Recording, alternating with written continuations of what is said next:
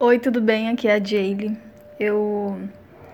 Eu não sei se você sabe, mas eu já tinha falado, tinha falado de uma regra nova que eu tenho na minha casa já há um tempo, que é a preparação do café da manhã. Né? Eu sempre preparo o café da manhã junto com meu marido. Por exemplo, eu não levanto, a gente tem o nosso momento de carinho ao acordar, tudo certinho.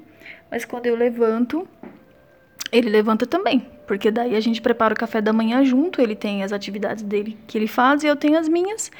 E aí a gente toma café junto, e é um momento que a gente já conversa, é um momento de iniciar o nosso dia, né? A gente coloca uma música legal e tal. Ok, tudo funcionou muito bem por muito tempo. Só que tem. A semana passada eu observei que assim. Que eu comecei a preparar minhas coisas e ele não, não foi imediatamente preparar a parte dele, que normalmente é arrumar a mesa, esquentar o leite ou fazer um suco, essa parte aí que ele fica responsável. Porque eu ou vou fazer os ovos mexidos, ou vou fazer alguma coisa, um pãozinho na frigideira e tal. E aí quando eu termino a minha parte, a parte dele já tá ok, e aí a gente come tudo fresquinho, né? Quentinho da hora.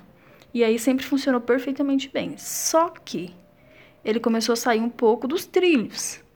E isso já começa a bagunçar as coisas, entendeu? Então, Teve um dia que ele pegou e foi pro quintal para dar uma olhada nas plantas e tal. E pode ser que ele não tivesse com tanta vontade, né, de fazer naquele dia, só que o fato é que eu também às vezes não tô com tanta vontade e tenho que fazer. Então são coisas do cotidiano, né? Não tem querer, a gente tem, precisa fazer e pronto. E aí, ok, quando eu terminei minha parte, a parte dele não estava feita. E aí o que acontece? Eu falei, fulano, tá sua parte. Aí ele foi, fez, só que a minha parte já tinha esfriado. Eu não gosto de comer comida fria, ele sabe disso. Então, no outro dia, eu, eu observei novamente. E aí ele foi fazer a mesma coisa de novo. Eu falei, não, olha, é o seguinte, a gente tem um traço. Se você quiser olhar suas plantas, meditar depois, eu não ligo. Você pode fazer o que você quiser.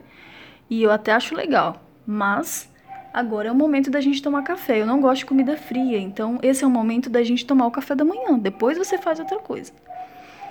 E aí, ok, ele nunca mais fez de novo. Aí resolveu, a gente voltou para os trilhos, entendeu? Então essas coisas no casamento são coisas pequenas que exigem manutenção.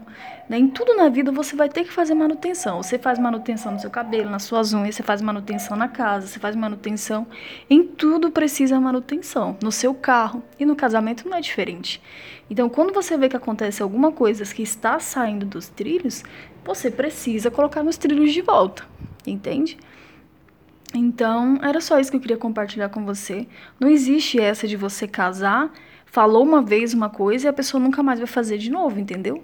Ou nunca mais vai querer sair dos trilhos. Não é assim. Você sempre tem que estar atenta o que está acontecendo e se começou a sair dos trilhos, você coloca de volta, né? Para tudo ficar em paz, para que você se sinta bem no seu relacionamento. Então era isso que eu queria compartilhar com você. E depois tudo ficou ok. Mas se eu não tivesse falado, eu ia continuar me incomodando. E é isso que acontece no final das contas em um divórcio. É um acúmulo de, de coisinhas que saíram dos trilhos e a pessoa não colocou de volta nos trilhos, entendeu? Então eu não deixo passar e é, é muito mais fácil de resolver no começo tudo. Um beijo para você. Tchau.